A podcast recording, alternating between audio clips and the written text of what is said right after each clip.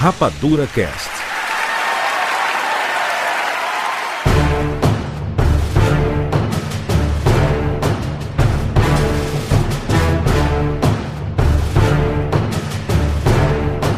Mais um repercutindo o Rapadura Cast, dessa vez para falar sobre Batman vs Superman, que foi o nosso Rapadura Cast 461, 461. Muita polêmica aconteceu nesse programa. E eu sou Júlia de Filho. E eu sou o Thiago Siqueira. Muito bem, nós vamos falar aqui sobre Batman vs Superman, sobre o universo DC. Vamos falar algumas coisas que ficaram de fora do nosso bate-papo lá. Obviamente, esse, esse trecho aqui desse podcast tem spoilers, né? Porque a gente vai repercutir algumas coisas que aconteceram no filme e a gente acabou deixando de fora. Algumas especulações para o futuro que aconteceu com o filme que vai ser importante para o universo cinematográfico da DC. Sobre a repercussão da bilheteria, que a gente ficou faltando falar lá no cast, a gente disse que ia falar aqui, então a gente vai repercutir tudo isso aqui. Se queira, a internet dividiu-se. O que, que aconteceu? Grande filho, é realmente surpreendente que um dos filmes mais esperados do ano seja uma figura de controvérsia? Zona frase, você está muito sapiente, Siqueira, porque você, inclusive, a sua crítica está sendo alvo de muitos comentários lá no site.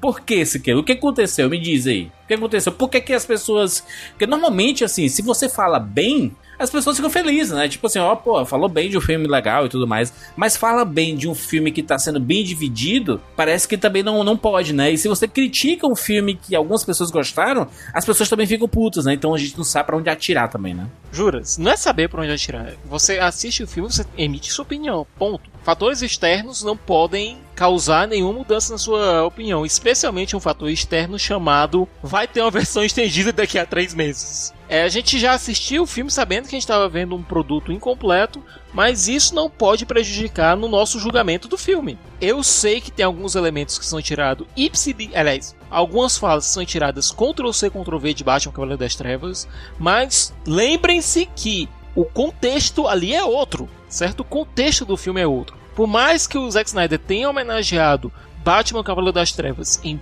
várias, vários momentos do filme, o contexto é outro. É, vem alguém falando que, o, que aquela cena que o Batman atira no KGBista, certo? Para salvar hum. a Marta. É, existe uma similar na HQ, que é quando o Batman está resgatando uma criança. Aquela ação acontece logo na primeira metade da HQ. O Batman dá literalmente um tiro, resgata a criança e o maluco lá não morre. Aqui o Batman atirou 500 milhões de vezes com a com a Batwing dele, matou sabe lá Deus quantos e para completar explodiu o KGBista. É, a, a, questão do, do KGB, lá que é aquele cara que tá com lança-chamas e tá com a mãe do super-homem, né, com a Marta. Isso. Não foi uma situação meio de risco, não, assim, se querer. Ou ele fazia, ele sabia que o, que o cara iria matar de qualquer forma, e foi um, assim, ele escolheu, não foi? Juras. Na HQ, a situação é basicamente a mesma, certo? Batman dá um tiro com a metralhadora, e aliás, o fato do Batman conseguir dar um tiro só com a metralhadora, apertar o dedo e tirar, certo? Já mostra que ele não gosta de armas. Inclusive, tem um discurso dele mais pra frente da, na HQ, na qual ele de, destrói o uso de armas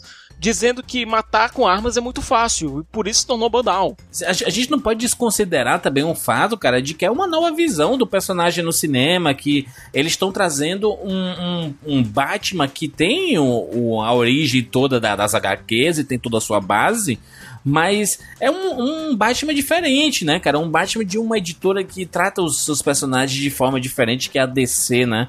Eu acho que a gente não pode se guiar muito pelos quadrinhos para definir esses personagens do cinema, né? Juras. É, o Wilker disse até uma coisa bacana. É, eu não me importo que esse Batman mate porque foi o Batman que o diretor resolveu fazer. Ótimo. Tanto é que o próprio Alfred diz no começo do filme, é, nós estamos indo por um caminho novo, não é, senhor? Quando ele vê lá aquela reportagem com a, a bate-marca da justiça.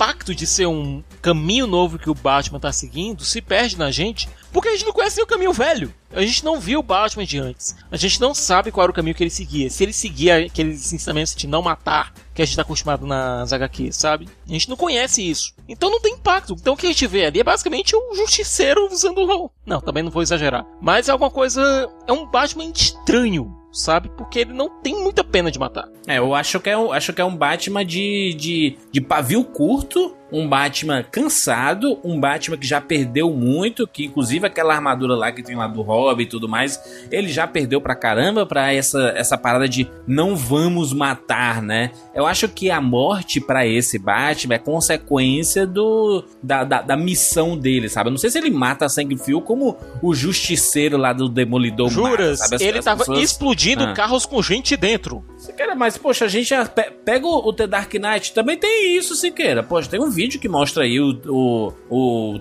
o Batmóvel explodindo carros também, cara. Não sei se. Acho que é porque também o pessoal quer pegar alguma coisa para reclamar, sabe? Quando a coisa é justificada dentro do filme, tudo bem. Vamos ver aquela a própria cena do, do Batmóvel que a gente tava falando aqui, dos carros sendo explodidos e jogados um em cima do outro, certo? É, hum. Ele já tinha marcado ali o, Bat, o carro com a Kryptonita. Ele pegou lá o sniper dele, atirou, pá, mandou o rastreador lá para o carro onde está a Kryptonita, certo? Uhum. Ele foi seguindo o carro, só que ao invés de seguir e fazer aquela ação furtiva que é o Batman que a gente está acostumado, e quantas missões furtivas a gente não faz no Arkham City ou, ou no Arkham Knight? Sim. Ele resolve sair com o Batmóvel e atropelar tudo. Isso, para mim, não tem uma justificativa lógica dentro do filme. A justificativa é o Zack Snyder queria uma cena de perseguição de tudo explodir. Tá bom, tá bom. Eu, eu não fiquei incomodado com essa nova visão do Batman. Para mim, seria uma evolução do que é todo justiceiro, sabe, Siqueira? Assim, que é, é, à medida que os anos vão passando, eles vão ficando mais cansados e mais putos com essa coisa toda, porque parece que essa onda de criminalidade ela nunca vai embora, sabe? Que ele, ele só vai perder na vida dele, ele não pode ter família, porque a família dele morre, não pode ter parceiro, porque parceiro dele morre. Pra mim é uma consequência esse pavio curto e essas coisas que acontecem. É até um, um, uma parada bem mais madura, sabe? Pra mim é, é a maturidade do personagem, que pode até é, mudar por causa das consequências que a gente vê no filme, né? O fato dele não matar o super-homem, ele tá pertinho de matar o super-homem e ele não mata, é o código antigo voltando, assim, de porra, o que, que eu tô fazendo? Você percebe confusão na cabeça dele quando ele fala, quando o Superman fala o nome Marta, sabe? Ele, ele, ele trava ali, sabe? Ele, ele pensa uma coisa diferente. Então é um resgate daquele personagem. Eu acho que o Batman desse filme, ele passou por um, por um processo de reconstrução, sabe? E no final é um cara que vai ser o líder da Liga da Justiça, né? E juras, tem uma coisa que eu acho interessante, é o seguinte. A gente sabe que 30 minutos do filme foram cortados, certo? Gente, o que a gente viu foi um filme inacabado. E a Bárbara Gordon estava no filme. Sim. Interpretada é, pela Jenna Malone. Foi cortada e preservada para a versão estendida que, segundo alguns dizem, é a que vai valer, é a que a gente vai ter que assistir e tal. Eu acho que essa cena hum. com a Barbara Gordon podia mostrar um pouco do que era o Bruce antes de estar tá tão acabado, tão, tão mais bruto, tão mais brucutu, tão mais pavio curto. Certo? E eu acho que seria uhum. interessante a gente ver quem era esse, quem era esse Batman antes. O próprio Zack Snyder em Watchmen, ele conseguiu fazer uma recapitulação de quase 40 anos de história em 3 minutos é uma montagem musical. Mas, mas você queira, pensa aí, pensa aí nessa parada desses 30 minutos. Tu acha que esses 30 minutos são capazes de, de corrigir os furos de que tem algumas coisas no roteiro, tipo, ah, tem, tem algumas edições do filme que aparentemente foram arrancadas cenas dali, sabe? Ali, e foram uhum. juntadas com outras, sabe? Que tá faltando realmente um grosso, né? Tu acha que essa versão que Zack Snyder vai lançar em Blu-ray, é, que já está anunciado, já está em pré-venda, inclusive com as estátuas do Batman e do, e do Superman, é, vai, vai resolver esses problemas que o filme teve de edição e de roteiro? Juras, piorar não vai. A gente já viu hoje, cinco dias depois que o filme foi lançado. Parece coisa de DLC, né? Você compra o jogo, Aí você depois tem que pagar a DLC pra, continuar, pra jogar alguma coisa que já estava sendo prometida há muito tempo. Parece coisa de DLC, cara. cara. Parece que a DC tá, aprendeu com a Capcom. Incrível isso. Uhum. É, lançaram hoje uma cenazinha rápida que mostra é, o Lex Luthor tendo uma interação com alguém de Apocalipse e mostra o Lex Luthor sendo preso depois da, de toda a merda que aconteceu com o Apocalipse. Aquilo ali já mostra de maneira explícita o que o filme coloca de maneira implícita, que é o Lex Luthor está envolvido com gente de Apocalipse. Por isso que o comportamento dele tá diferente, né? Mas aí é que tá, a dúvida fica. Será que ele começou a se meter com o pessoal de Apocalipse antes do filme? Ou durante o filme, quando ele conheceu aquelas civilizações que. através da nave kryptoniana? É, quando o Cyborg aparece, o Silas, o pai do Cyborg, montando lá, e aliás é bem interessante que o Silas é feito por um cara que tem uma carga muito forte. É que o ator tanto fez o Miles Dyson lá no Exterminador do Futuro 2, responsável pela criação da Skynet. Uhum. E o mesmo ator fez também um personagem em Smallville, um cientista maluco. Ele tem uma carga flamboística muito forte. Uhum. Sem contar que ele fez uma série que eu gosto muito, que é Eureka. Também gosto muito, também gosto muito. Pois é, naquela cena a gente vê o, o Silas é, colocando no Vic Stone a caixa materna que começa a montar o corpo do cyborg. E ele dá uma data lá, que é a data que essa caixa materna foi obtida, que foi em 82. Então, desde 82 já se tem notícia de que já se tem uma caixa materna na Terra. Então já se tem uma interferência de Nova Gênesis e de Apocalipse na Terra desde, desde 82. Isso é um dado muito importante porque porque não foi só com o Lex Luthor que o Darkseid tomou conhecimento que a Terra tem algum potencial. Não, desde aquela época ele já tinha algum conhecimento. E aquela cena que a gente vê o, o pesadelo do Batman, a gente vê alguns poços, um, uns fossos de fogo de Apocalipse, típicos de Apocalipse, na Terra. Ou seja, aquele mundo já havia sido conquistado, a Terra naquele ponto já havia sido conquistada pelo Darkseid. É um dos meus episódios favoritos da série animada do Superman, que aliás é o episódio que basicamente encerra a série, é, mostra o Superman sendo controlado mentalmente pelo Darkseid e se voltando contra a Terra. E depois, com muito esforço da Lois e da Supergirl, o Superman retorna, é, consegue voltar ao controle de si. Mas o estrago que ele tinha feito com a imagem dele já estava feito. E a partir dali ele teria que reconquistar a imagem dele perante a Terra. Algo que acontece especialmente durante Liga da, o desenho da Liga da Justiça, em que essa história é, é citada novamente. Pode ser então que a gente veja alguma coisa desse tipo em Liga da Justiça. É, já pensou o Superman sendo ressuscitado pelo Darkseid como vilão? Inclusive, o Yuri Rodrigues lá no site, no cinemacorrapadora.com.br, lá nos comentários do podcast sobre Batman vs Superman, ele diz, né? Ele, ele pergunta se, se, se, essa parte do Flash, o Flash do futuro, né? É, indicando que a Lois Lane morre e aí o Superman vira um ditador e aí começa Injustice, tem sentido se quer isso? Eu acho que eles não vão adaptar Injustice, até porque. Eu vou dizer uma coisa. Por mais que eu tenha o um jogo aqui em casa, por mais que eu colecione HQ, Injustice é contra a minha religião. Por mais que aquele seja um Superman alternativo, que inclusive no próprio jogo, o, o Superman do universo principal, entre aspas, vai lá para resolver a parada, Injustice é contra a minha religião, cara. Mas o que a gente pode ver, talvez um Superman controlado mentalmente, o Batman agora tem essa informação que ele tem que proteger a luz. E até mesmo a reunião da Liga da Justiça é, pode, ser, pode servir para proteger a personagem e salvar o Superman. E isso é uma coisa que me incomoda, Juras. É, a gente hum. não vê o Superman interagindo de maneira significativa com nenhum outro personagem no filme a não ser a Lois e a Marta. E eu coloco nesse miúdo de interações não, é, não significantes o próprio Batman. Eles têm três conversas durante o filme todo. Pois é, mas é, é porque o círculo de amizades do Batman eu acho que é um pouco maior do que do, do Superman, né? Do Superman, a, a, gente vê ele interagindo com a Lois Lane, né? E um pouquinho uhum. com a Marta ele quando tá Clark Kent lá no, no, no, trabalho dele, mas só aí, né? É, é, é, esse é o ciclo. Tirando o. Quando ele tá Superman mesmo, ele só pode conversar com duas pessoas. Que é com a Marta e é com isso que eu a acho Lois Lane. Né? complicado, né? Juras. Se esse homem, se esse Superman perder qualquer um desses dois alicerces, especialmente de maneira violenta, coisa que o Lex Luthor conseguiu comprovar, ele perde o norte. É isso que eu uhum. fico preocupado. É a interação dele com a própria humanidade é muito lenta, é muito parca. E é por isso que eu reclamo daquela cena do Capitólio, porque era aquela chance que o Superman tinha para declarar o seu amor à humanidade, e ele não tem. O Zack Snyder, o roteiro e os próprios Zack Snyder roubam essa chance dele. Se ele tivesse tido tempo de fazer o discurso dele, é, dizer que ele tá aqui sempre para proteger a humanidade, é, fazer falar, sabe, aquilo que ele sente, eu acho que até mesmo a explosão teria causado um impacto muito maior. Existe sequer a possibilidade do Batman é, esse Batman que a gente viu nos cinemas, né? Um Batman que já tá há 20 anos na estrada e tudo mais, ele estar um pouquinho enferrujado? Enferrujado não, gente, até porque eu, no cinema a gente nunca viu um Batman tão ágil e tão porradeiro. Ah, mas ele treinou ali também, né, Siqueira?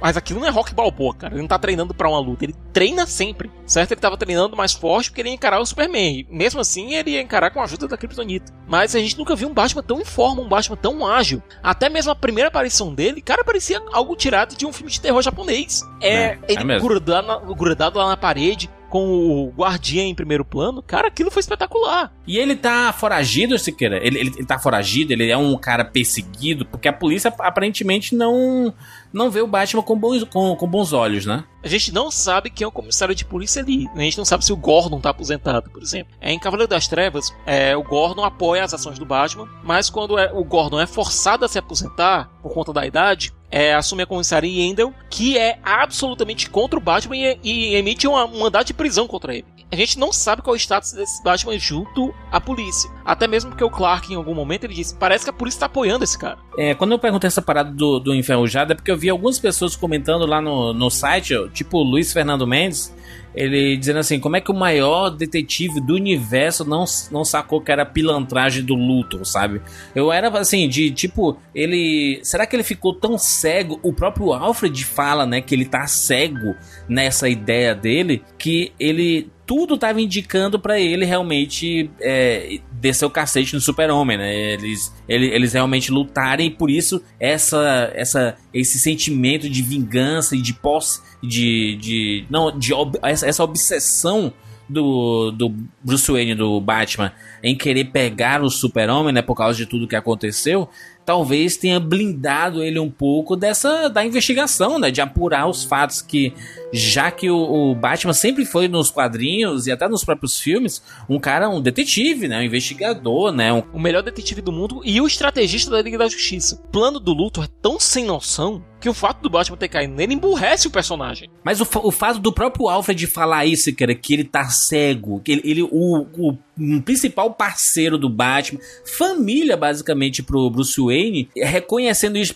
patrão, você parece estar cego nessa sua obsessão. Não é um indício de assim, realmente esse, esse Batman tava passando por um processo de construção e de, de desconstrução também para chegar no nível que ele tava lá no final, quando ele tá ao lado da Mulher Maravilha dizendo que eles têm que reunir os, os demais? Olha, é, o plano do Luthor sim ficou do, teve dois momentos chaves. primeiro foi culpar o Superman por aquele massacre que houve é, na África. Coisa que, aliás, eu não sei como alguém pode ter acreditado, porque a gente viu que aqueles caras morreram a bala. É, aparentemente o Superman pegou um, uma metralhadora e prrr, todo mundo. Não tem o menor sentido isso. O segundo momento foi a explosão do Capitólio, onde o Superman foi o único sobrevivente e o pessoal ficou se perguntando: ah, ele não impediu por quê? São dois incidentes que a, a participação do Superman seria tão idiota que eu duvido alguém alguém realmente cair. O único ponto que eu realmente acredito que alguém poderia ter culpado do Superman seria a Nancy Grace, que é basicamente o da Atena dos Estados Unidos, que aparece lá uhum. durante o, lá no barzinho da Marta, na televisão do barzinho da Marta, é, culpando o Superman e colocando o Superman entre aspas, certo? E uma coisa bacana que eu achei desse filme foi justamente a participação de âncoras, jornalistas e cientistas do mundo real aparecendo lá em determinados momentos na televisão. Gostei muito daquilo. Tipo o Neil deGrasse Tyson, né? Isso. Não só ele, o Anthony Anderson da CNN, é, a Nancy Grace que a gente falou. Um bocado de gente apareceu ali. O que, algo que ancora mais aquele mundo no. aquele universo no nosso mundo, sabe? Uhum. A Marvel também faz isso de vez em quando, é, inclusive colocando aquele programa TV discutindo é, os figurinos dos super-heróis, é o que aconteceu no Homem de Ferro 3. De todo modo. Eu acho que aquilo ali são duas implicações tão levianas que o Batman cair naquilo ali, naquela manipulação óbvia, eu acho que realmente emburrece o personagem. Não é o fato dele estar tá enferrujado, é transforma o Batman quase num xenófobo, sabe? É, em alguém que realmente já tem propensão de ter medo do Superman. E isso eu até entendo, por conta de todo o incidente. Mas daí a culpar o Superman pelo que houve na África e pelo que houve no Capitólio, e a ação do Capitólio foi realmente definitiva pro Batman agir, aquilo ali eu acho muito tênue. Sabe, eu acho que a, pró a própria briga não teve assim um.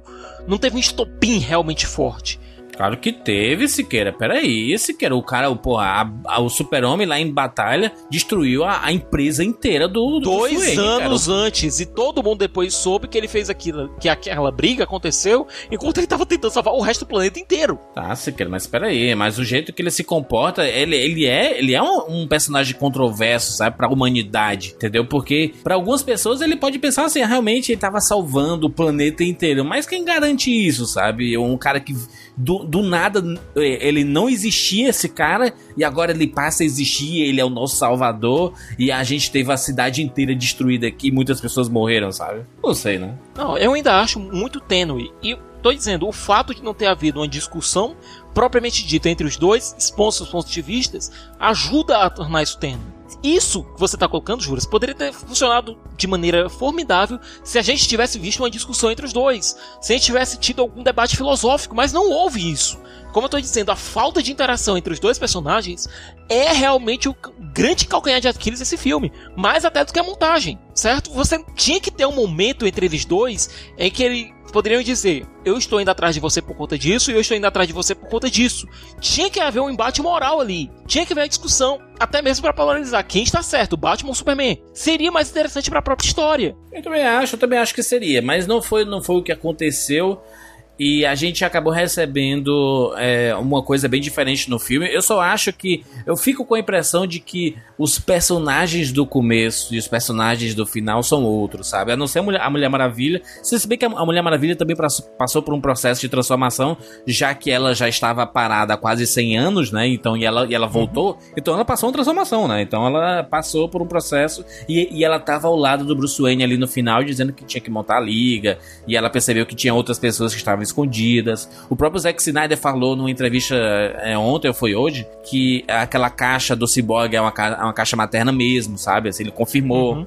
Então, é, aquelas especulações que a gente falou lá no cast parecem proceder mesmo, sabe? E aqui pegando, cara, alguns comentários lá, lá no site, Siqueira, eu vi que mu muitas pessoas ficaram incomodadas com o tom da discussão em si, sabe? De que um fala mais alto, outro fala mais baixo, e um tenta falar e o outro. Cara, aquilo era uma discussão, cara. Discussão é isso que acontece, principalmente quando somos amigos, né? Cara, se fosse, fosse um, um, de, um debate, um julgamento, sabe? De cada um fala na, na, na sua vez, seria muito chato, entendeu? A gente tira um pouco dessas rédeas pra, pra gente poder conversar de boa. Obviamente que alguém é, que tá um pouco mais exaltado acaba falando um pouco mais alto do que os outros e, e acaba cortando a fala de um, mas a gente tenta sempre dar espaço para todo mundo falar. E eu acho que no podcast todo mundo falou, pelo menos o, o que quis, ou não, Siqueira? Não, acho que. Não, nosso podcast, cara, foi, foi lindo. Todo mundo teve uma oportunidade de falar, todo mundo defendeu seu ponto de vista. Isso aí eu acho que não tem o que o pessoal discutir com isso. E obrigado, Juros, por ter conseguido transformar aquela, a discussão também em algo coerente pro público ouvir. É, pois é, porque foi, foi uma gravação de quase três horas, né? E ficou uma hora e cinquenta de programa. Então eu tive que cortar algumas coisas para deixar um pouco mais.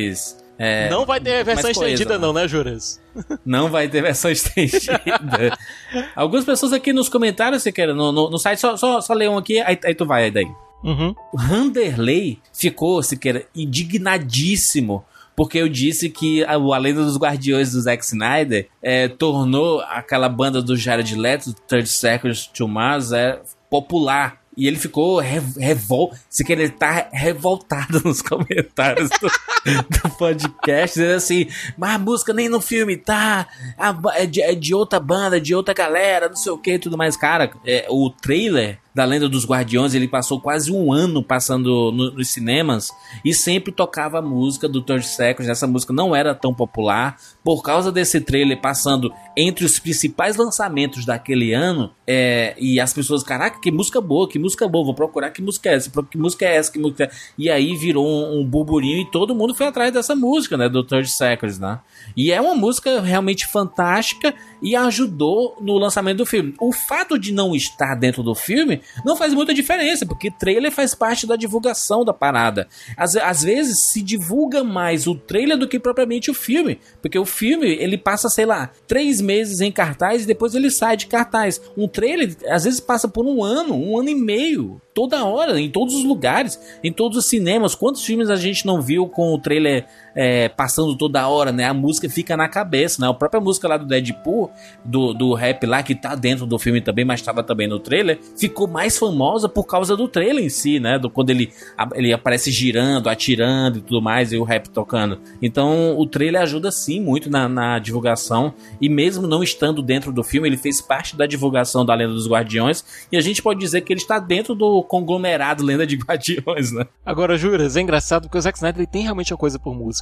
É, Batman vs Superman, inclusive, tem uma citação aquela a música que tá tocando no rádio quando o, o KGB está sequestra a luz e depois que ele tá a ponto de matar a Marta, ele fica cantando um trechinho da música. Toda vez que nós nos despedimos, eu, eu morro um pouco. Ele fica, ele fica brincando com isso. O Zack Snyder ele gosta de colocar música. Até mesmo no Man of Steel tinha uma música do Soundgarden, eu acho, na trilha sonora. É, agora, só para completar aquele ponto que eu tava falando sobre as discussões filosóficas entre os dois personagens, até mesmo é, Cavaleiro das Trevas, que, sem dúvida nenhuma, Cavaleiro das Trevas, Lendas e A Morte do Superman Crise nas Infinitas Terras são algumas das HQs citadas, mas eu acho que Morte do Superman e, e Cavaleiro das Trevas são as mais citadas. Existem pontos em que o Batman e o Superman podem colocar seu ponto de vista. E é isso uma das coisas que torna a HQ tão atraente. O Batman tendo o ponto de vista de que nós precisamos ser criminosos para nós precisamos estar acima do sistema para proteger essas pessoas. E o próprio Superman dizendo que quanto mais especiais eles são, mais as pessoas normais vão temê-las. Ou seja, esses pontos de vista são conflitantes e sim corretos em cada um em seu ponto de vista, cada um em seu, no seu, cada um no seu pensamento, é, tornam aquela HQ extremamente interessante. O que não aconteceu com o filme do Snyder é que não houve o momento certo para cada um dos personagens colocar o que estava pensando. O Snyder ele resolveu é, privilegiar a ação ao, à filosofia. Eu acho que tinha que ter espaço para as duas coisas. Especialmente porque o embate entre os dois heróis é realmente tanto físico quanto filosófico. E aqui a gente teve uma luta que durou seis minutos e a gente teve menos tempo que isso de conversa entre os dois. Ou então de, é, de justa oposição entre os dois pontos de vista deles. A gente vê pouco do ponto de vista do Superman, porque ele está ainda muito relutante, ele ainda está tentando se tá tateando para encontrar seu lugar no mundo. E como eu disse, aquela cena do Capitólio seria definitivo para aquilo. Enquanto isso, o Batman ele tem um ponto de vista fixo, é, aparentemente imutável até determinado ponto do filme, no qual muda muito fácil, que, que compromete ainda mais a situação do o arco do personagem. Tanto é que cinco minutos depois de ele quase matar o Superman, já tá chamando ele de amigo, pra mãe dele, quase marcando um playdate ali. E a gente não consegue realmente compreender como o Batman chegou ali. Como falei, faltou uma cena de retrospectiva, talvez uma montagem musical, que nem aconteceu no, no Watchmen, mostrando como aquele Batman chegou àquele ponto. Siqueira, eu fiz um exercício e eu acho que eu, eu recomendo para todos fazerem isso. É, depois de ter assistido Batman vs Superman aí, pega para assistir o The Dark Knight Rises, que foi o último Batman do Nolan, né? E uhum. compara os dois Batmans. Compara. A cara, a impressão que eu tenho é que o Batman do Nolan ficou realmente para trás, cara. De vez, assim, sabe? Olha que o, o Ben Affleck nem fez tanto nesse filme, assim, sabe? E, e, não sei, não sei se é a forma truculenta, não sei se é o comportamento, não, cara, mas a impressão que eu tenho é que o Bailey ficou bem para trás, assim, sabe? Eu, por mais que eu goste muito do, do, dos Batman do Nolan e principalmente do The Dark Knight, é, eu fiquei com essa, essa impressão de que o Ben Affleck realmente trouxe um Batman que, que, que o cinema tava precisando, sabe? Sem ser um Batman ah, muito certinho e tudo mais. Um Batman que tem problemas e tudo mais por causa de sua origem e que atormenta ele até hoje, é, mas que, que passa por um processo de transformação, sabe? Eu acho que é um, um, Batman diferente. Eu recomendo esse exercício aí de assistir o Batman do Nolan depois de ter assistido o Batman vs Superman. Juras, é, eu não vou dar completa certeza metafísica que isso vai acontecer mas eu tenho, acho que tem uma grande chance de duas coisas acontecerem é, no futuro do Batman, certo? A gente vai ter agora a aparição dele no Esquadrão Suicida, a aparição dele na Liga da Justiça, mas é óbvio que ele vai ter seu filme solo. E uhum. muito provavelmente esse filme solo vai ser dirigido pelo Ben Affleck. E eu queria dizer duas coisas sobre esse futuro filme solo, se ele ocorrer pelos dados que a gente tem, certo? Primeiro, eu acho que vai ser uma prequel, ele vai se passar antes de Batman vs Superman, até porque tem esse gap para ser explorado. Tem que fazer logo, né, Siqueira? Porque o, Batman, o Ben Affleck tá, tá, envelhecendo, né? Tem que fazer logo. Mas como o Ben Affleck interpretou um personagem mais velho do que a idade dele, então eu acho que tá de boa por enquanto. E eu acho que vai ser o melhor filme do Batman já feito. Pois é, eu também tô botando fé. E eu acho que o Ben Affleck consegue explorar muito melhor nuances de personagens obsessivos do que o Zack Snyder. O Zack Snyder ele funciona muito bem se ele tiver um roteiro forte e um bom produtor por trás. Certo? Aqui ele tava, eu acho que ele tava excessivamente pressionado pelo estúdio, a responsabilidade era muito alta e eu acho que o Chris Terry não teve tempo para desenvolver o roteiro do jeito que ele queria e outra coisa, repito, a gente viu apenas cinco sextos do filme. O que a gente, o que eu quero ver realmente Agora a versão do diretor. Mas essa versão de cinema, como eu disse, tem alguns rombos de roteiro que realmente incomodam. O, o Siqueira me, me diz o seguinte: o filme do Batman ele não está na programação atual do calendário DC nos cinemas, né? Ele não, não, não, foi, não foi encaixado ainda. E talvez até seja encaixado e o anúncio deva surgir muito em breve, né? Talvez na Comic Con de San Diego. Tá, porque por enquanto a gente tem o seguinte, olha só. Nós tivemos aí o lançamento né, do, do Batman vs Superman é, esse ano e, e, e, vamos ter agora em agosto o Esquadrão Suicida, né? Fechando uhum. os trabalhos da DC em 2016. Em 2017, em junho, a gente vai ter Mulher Maravilha, o filme solo da Mulher Maravilha, que tá com grande expectativa em cima dele, depois da aparição dela, depois das fotos, depois de notícias da, da, da produção e etc, coisa e tal. E aí, em novembro de 2017, fugindo do período de blockbusters, né, de verão, que é, que é estranho até para esses, pra esses lançamentos, tem a primeira parte da Liga da Justiça. Confere, né? Confere. Esse lançamento em novembro, é, a gente pode comparar com o lançamento ano passado e ano retrasado de Jogos Horazes, por exemplo. Pegando aquele ganchozinho antes dos blockbusters de fim de ano, que no caso do de 2017 vai ser Star Wars. Star Wars. Star Wars 8.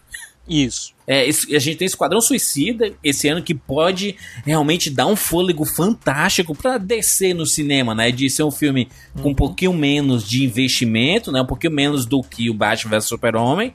É, um pouquinho não, acho que pelo, menos a metade do orçamento, 150 milhões, sei lá, porque o Batman foi 250, mas ele acho que ele, ele pega pelo menos a metade do, do, do, orçamento do Batman e pode trazer um retorno gigantesco, porque tem um marketing gigantesco em, si, em cima deles em, em, cima do Esquadrão Suicida, é, desde a produção, né, das fotos, toda hora só se fala de, de Harley Quinn, só se fala de Coringa, né, então ele tem um, um, né, um chamariz muito grande em cima dele e sucesso com certeza vai ser, né, esse Esquadrão Suicida. Ele tem cara de que vai ser sucesso, né, Sequeira? Ele tem cara de Deadpool, cara, e isso é bom. Isso é bom. Sim. E né? tem outra coisa que eu acho interessante no Esquadrão Suicida, é que ele vai apresentar pela primeira vez certo? Nesse universo desse novo, um elemento bastante interessante que é magia, através da personagem da Cara Delevingne. Uhum. É, e magia a gente sabe que é um, das, um dos elementos bases do universo DC, até porque é uma das coisas que pode realmente é, machucar o Superman. É, então vai ser interessante ver como é que esse universo de aliens e vigilantes é, mascarados e magia vão conviver eu quero ver como é que o David Ayer vai conseguir é, balancear esses elementos. Porque como o Batman vai estar tá no, no filme, mesmo que seja uma ponta, mas o Batman do Ben Affleck tá no filme, vê-lo no mesmo filme onde você vai ver uma criatura mágica, é, vai ser interessante no mínimo. Sequeira, nós tivemos aí um Batman vs Super-Homem, sucesso absurdo internacionalmente falando, a maior estreia de um filme de super-herói de, de, todos os tempos, quebrando todos os recordes, recordes de todos os filmes da Marvel, de lançamentos mundiais. O Batman vs Super-Homem conseguiu quebrar esse recorde, 420 milhões no primeiro fim de semana, maior lançamento da história no Brasil. Nenhum filme na história desse, de, de, de, desse país foi, foi, foi lançado com, tanto, com tanta gente nos cinemas, 2 milhões desbancou e 600 mil pessoas no cinema. Desbancou Crepúsculo, desbancou Os Vingadores, desbancou tudo aí, foi um mega sucesso. E é, a, a, gente comentou até no cast, né, cara, maior investimento comercial aí de todos os tempos, então tinha que ter todo, né, cara? Porque se não tivesse seria um maior fracasso absurdo, né? Vamos, vamos, não vamos ainda colocar o cavalo, colocar a carroça na frente do cavalo, certo? Uhum. Porque tem um pequeno problema. É, boa parte desses ingressos primeiro final de semana já haviam sido comprados na pré-venda, certo? A gente não sabe ainda se o boca a boca positivo, negativo, o boca a boca dos críticos, como é que isso vai influenciar na continuidade da bilheteria, certo? A gente teve agora uma bilheteria monstruosa de primeiro final de semana, certo? Mas é um filme que precisa alcançar pelo menos a marca do bilhão para fazer um, dar um retorno bacana para Warner. A gente tem que ver como é que o boca a boca vai segurar o filme. Eu, eu, não sei, eu não sei se isso vai chegar realmente a, a, a, mexer no filme. Eu acho que ele vai ganhar muito dinheiro e a cada semana vai ter mais dinheiro no bolso aí. Eu acho que ele chega em um bilhão, pelo menos. Não sei se a crítica tem esse poder de tirar as pessoas do cinema. A gente vê Transformers todo ano passando de, de um bilhão aí e a crítica descendo o cacete e continua fazendo sucesso, né? Então não, não tem influência nenhuma para mim. Eu acho que a, a, crítica de cinema é em cima desses filmes aí. Mas eu acho que a crítica pode ter até uma influência positiva no Zack Snyder. Até porque, olha, Liga da Justiça vai começar a ser filmado ano que, é, no mês que vem, certo? Agora em abril. Talvez se ele calçar as, os, as sandalinhas da, da humildade, né? Ele veja, trate o filme com um, carinho maior, sabe? Eu acho que ele realmente tem amor por esses personagens, isso é óbvio, certo? Eu acho que ele tem um verdadeiro amor por esses personagens. Agora eu acho que ele precisa um pouco mais de tato a lidar com eles, certo? Teve alguém que falou até mesmo que o Snyder tem mão de pedreiro. Eu acho que ele realmente tem uma mão mais leve a lidar com esses verdadeiros mitos. Visualmente, eu falei, o filme é apaixonante. Você vê referências a pinturas barrocas, é, pinturas religiosas de Caravaggio, sabe? Aquele final do filme, plasticamente, é lindo. Eu acho que todo mundo sabe a que ponto eu tô me referindo no final. Mas ele precisa ter ainda alguma substância maior, alguma narrativa mais, mais apaixonante, sabe? Eu acho que ele falta ser tão apaixonante no, é, no seu roteiro, na, nos seus sentimentos, quanto é no seu visual. E até mesmo o próprio visual teve um problema com o Apocalipse, que por conta da fotografia sombria, a gente não conseguia ver o personagem é, evoluindo. Certo? A gente viu que ele cresceu alguns espinhos, mas a gente não via uma mudança maior no personagem. E quem viu o filme em 3D, é, sem ser no IMAX, deve ter tido uma dificuldade gigantesca em acompanhar aquele final do filme. Horrível, não é um 3D totalmente desnecessário, né, cara? Eu adoraria ter visto o filme sem ser em 3D, se quer pena, pena que o, o 3D dominou todos os cinemas aí e você é praticamente obrigado a assistir o filme em 3D. O nosso amigo Rinaldo deu sorte, assistiu o filme lá em Nova York, viu, viu lá no IMAX favorito dele em 2D. E ele gostou. E ele gostou. Engraçado, né? Eu, eu adorei Man of Steel, todo mundo sabe disso. O Erinaldo detestou o filme. E agora eu não odiei Batman vs Superman. Entendam isso, eu dei uma nota razoável pro filme. Para mim o filme passava de ano. É, e o Erinaldo gostou muito mais do que eu. Você quer, eu sei, você ficou tentado aí a dizer que não gostou do filme. Eu tô ligado, Siqueira. Tô ligado. Juras? Eu já assisti três vezes o filme, certo? Já assisti três vezes. É, é o que eu tô dizendo. Eu consigo apreciar o que o filme tem de bom sem esquecer o que, os problemas que o longa tem. É, assim, eu, eu, eu, eu pego o exemplo aqui do Keystone Herbert aqui no chat do, do YouTube.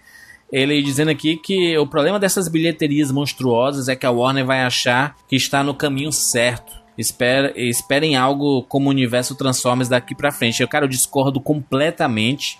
A Warner não é esse tipo de estúdio. A Warner ela sempre busca fazer é, grandes filmes. A gente tem históricos aí do universo do Harry Potter, a gente tem históricos aí do universo do Senhor dos Anéis. O Hobbit não funcionou tanto, mas era a megalomania do Peter Jackson, né? Era mais da cabeça dele do que propriamente não, sem da, contar da que Warner, o filme né? teve uma série de problemas de pré-produção, falando do Hobbit, e uma substituição do diretor há poucas semanas antes do começo das filmagens. Então, não é à toa que o Hobbit saiu a confusão que saiu. Teve seus problemas de, de bastidores. Eu particularmente gostei do, do Batman vs Superman, então se, se ficar na mesma linha melhorando, o a o maior problema do filme, pelo menos para mim, foi é, edição e roteiro. Cara, melhorando isso, ele tem a, a a estética perfeita o Zack Snyder pra dirigir a Liga da Justiça, sabe? Eu acho que tem, tem tudo para funcionar esse filme da Liga da Justiça sendo dirigido pelo Zack Snyder se tiver um roteiro melhor e um, um, uma edição melhor, né? Que eu acho que eles vão aprender para um próximo lançamento grandioso do tamanho desse Batman vs Super-Homem, que é o filme, filme da Liga da Justiça, né? Então... E Juras, eu queria fazer aqui um pedido para Vossa Senhoria, certo? E se os nossos é, ouvintes concordarem, melhor ainda. É, que tal a gente fazer um desses nossos é, minicasts quando sair a versão estendida? Comentando a versão estendida de maneira mais curta. Talvez até mesmo com a mesma equipe do cast. Eu acho que seria legal. Acho que seria legal sim pra gente poder reavaliar e ver se realmente melhorou alguma coisa e tudo mais. E aí a gente te volta pra, pra comentar, né, sobre o filme. É, acho que a gente vai acabar pegando o filme também juntos, né, Siqueira? Então. Pois é, eu acho que nós assistimos juntos, talvez até gravando a nossa reação, talvez um comentário ao vivo. ideias podem existir, né, Jurandir? A, a, internet ficou bem dividida e o pessoal ficou falando que eu fiquei dando discurso do cast, dizendo que é, só, só faltou aparecer a música do We Are The World do, Mike, do Michael Jackson lá, sabe, no final. Mas não foi bem assim, é porque realmente eu, por, mais que eu, eu, seja um cara que eu provoco a discussão, né, na, nas pessoas, principalmente em filmes que eu não, não gostei tanto, eu, eu quero sempre extrair é, essas discussões do, dos participantes, mas quando eu vejo que é, as pessoas não estão sendo tão justas, sabe? Quando, é tipo, o Siqueira eu sei que é um cara que gosta muito do Zack Snyder, sabe? Do, dos filmes dele. Mas eu, eu vejo um, uma. Não, não ia dizer malcriação, mas existe uma aversão aos filmes do Zack Snyder e toda a produção que ele faz, que aí fica meio que perseguição de birrinha, sabe? E aí eu não acho que é uma, uma avaliação sincera. Todo mundo tem o direito de, de gostar ou, ou não gostar do. De, de um filme que assiste no cinema, né?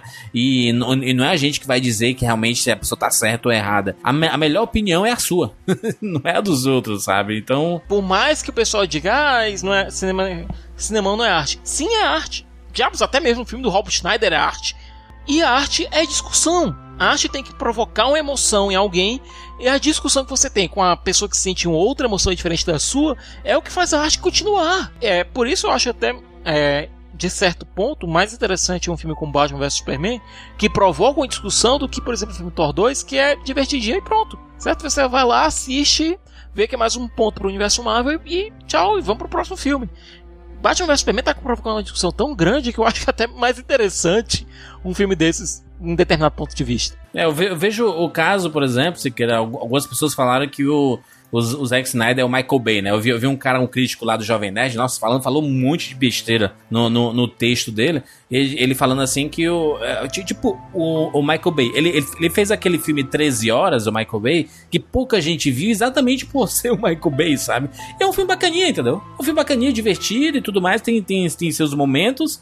Mas ninguém vê, porque o cara já tem um estigma tão grande de que só faz filme ruim, e aí vira essa bola de neve, né? Infelizmente é essa a, o que as pessoas veem no, num, num diretor que é muito perseguido. Ele às, às, vezes é perseguido com justiça, né? Porque ele realmente fez trabalhos ruins e aí a, as pessoas param de confiar nele, né? Tipo, depois de Transformers 1, o que é que ele fez? Não, ele fez o Sem Dor Sem Ganho, que para mim é um filme bem bacana e com uma discussão bem relevante sobre fazer tudo para suceder, sabe? Eu acho que é um filme interessante. É, próprio, eu nunca vi ninguém falando mal de A Rocha, por exemplo. É, e Armageddon é, é, é, um guilty pleasure bem interessante. O Bad Boys, cara, Bad Boys é um filme extremamente divertido. Então, o Michael Bay é um cara que tem realmente filmes bacanas mas que ele acaba se perdendo é, em outros filmes ruins e esses filmes ruins acabam sobressaindo a carreira do cara, né? E aí fica isso, é um cara que faz muito sucesso em bilheteria, mas não consegue agradar os críticos, né? E tu acha que ele tá preocupado em agradar os críticos, cara? Não, se tem uma coisa, o Michael Bay não tá preocupado é com isso, eu lhe garanto.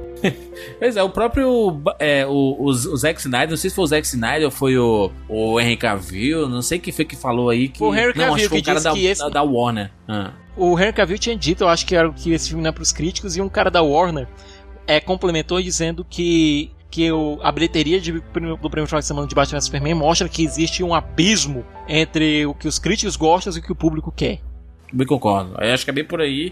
É, não que é, os críticos sejam inimigos, os críticos estão, lá para fazer realmente a sua análise e, e pegar os pontos positivos, pontos negativos, aprofundar em algumas temáticas, trazer coisas que talvez o público comum não consiga enxergar e aí e, e aí em cima disso fa fazer a sua, a sua matéria, a sua crítica e, e dar a sua avaliação. O crítico não pode ser encarado como o cara 100% certo, até porque cada crítico tem sua carga, cada crítico tem seu ponto de vista, cada crítico tem traz o, um pouco de si em seu texto é, eu acho que não pode ser algo encarado como algo absoluto. A crítica não pode ser absoluta, certo? Até porque você pega filmes como Blade Runner, por exemplo, que foram vistos como aos olhos pela crítica em seu lançamento e depois é que a crítica foi modernizando, é, foi se trocando os profissionais, foram vendo o filme com outros olhos. Eu acho isso interessante. Eu acho e também próprio crítico pode mudar de ideia, porque afinal um compromisso do crítico tem que ser com o que ele pensa naquele momento. É, ele é um ser humano, ele, ele tem direito de mudar de ideia. O,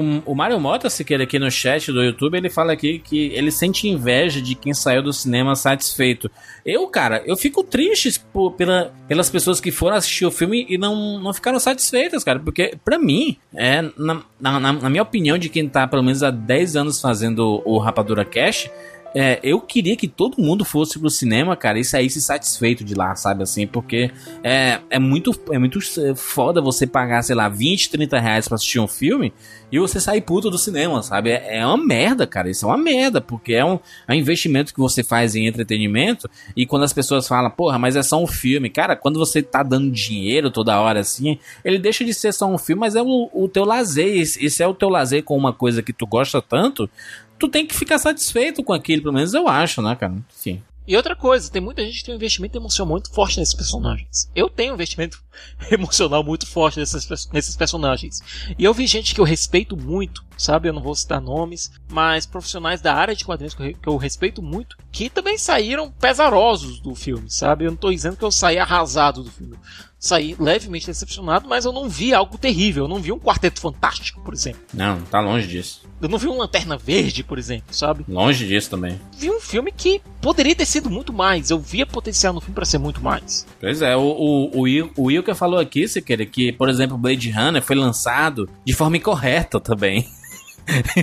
que ele foi todo cortado e tudo mais, e saiu uma versão totalmente diferente depois, anos depois, né? E aí o filme, de certa forma, foi reconhecido. Será que a gente vai ver um exemplo Blade Runner com Batman vs Superman? Pequena interrogação. Juras, o futuro a Deus pertence, mas uma mudança desse nível eu duvido. É por isso que eu quero assistir, quero que todo mundo assista junto a nova versão do filme em julho. É, eu vou comprar o Blu-ray na pré-venda, todo mundo sabe disso. A gente vai se reunir, talvez lá na casa do Erinaldo, na casa de alguém, assistir todo mundo junto, gravar Sim. alguma coisa sobre. Vai ser divertido. Vai... Eu acho que a nossa experiência com Batman vs Superman ainda não acabou.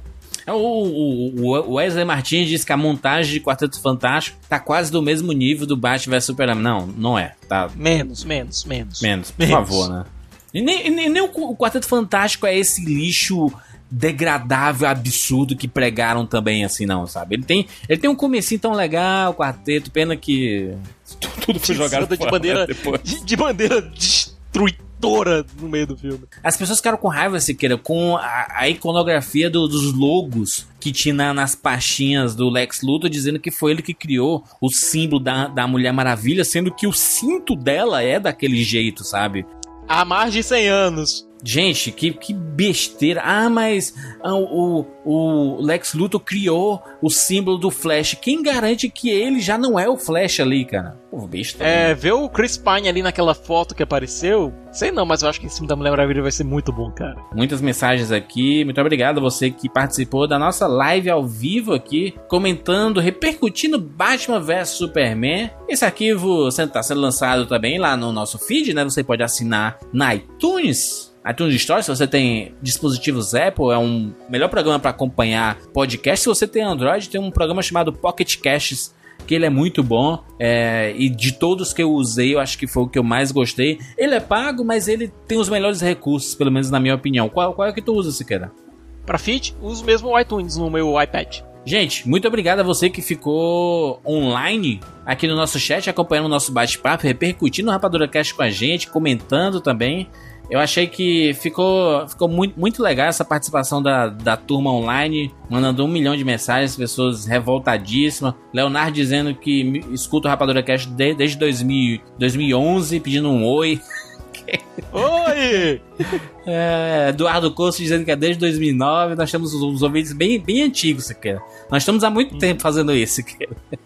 É isso, gente. Muito obrigado a você que participou, mandando um comentário lá pro cinemacomrapadura.com.br. Continue participando da discussão sobre Batman vs Superman, porque a discussão não vai parar tão cedo, é o assunto do momento. As pessoas vão falar isso pelo menos por um mês até sair Capitão América Guerra Civil, que aí vai, e depois vai ser uma outra onda. a falar e depois vou voltar a falar quando sair a versão estendida. Exatamente. E aí a gente volta aqui para avaliar. A gente assiste primeiro e vê. Realmente mudou muita coisa. Vamos fazer um Rapadura Cash. Se não tiver é, tanto efeito, a gente fala, não, beleza, então fica pra próxima. A gente comenta num, num, num desses repercutindo, né, Sequeira? Isso. Beleza, gente. Muito obrigado a você que ficou aqui no nosso chat acompanhando tudo. Para acompanhar as, as, nossas lives é só ir lá no YouTube, colocar Rapadura TV, dá um, dá um, um, se inscreve e aí você vai saber quando a gente tem uma live. Mas sempre que sai um podcast novo, na, na segunda-feira seguinte, tem essa live para você ouvir e participar Aqui não tem vídeo, é só áudio. A gente quer permanecer o espírito do Rapadura Cast de áudio para essas lives. O Elvis aqui no chat disse que escuta o Rapadura Cast desde que a gente lançava em vinil. É, valeu, gente. Nos encontramos na próxima semana. Aliás, nessa semana com um novo Rapadura Cash e no, na próxima live discutindo tudo que acontece nesse universo do Rapadura Cash. Tchau!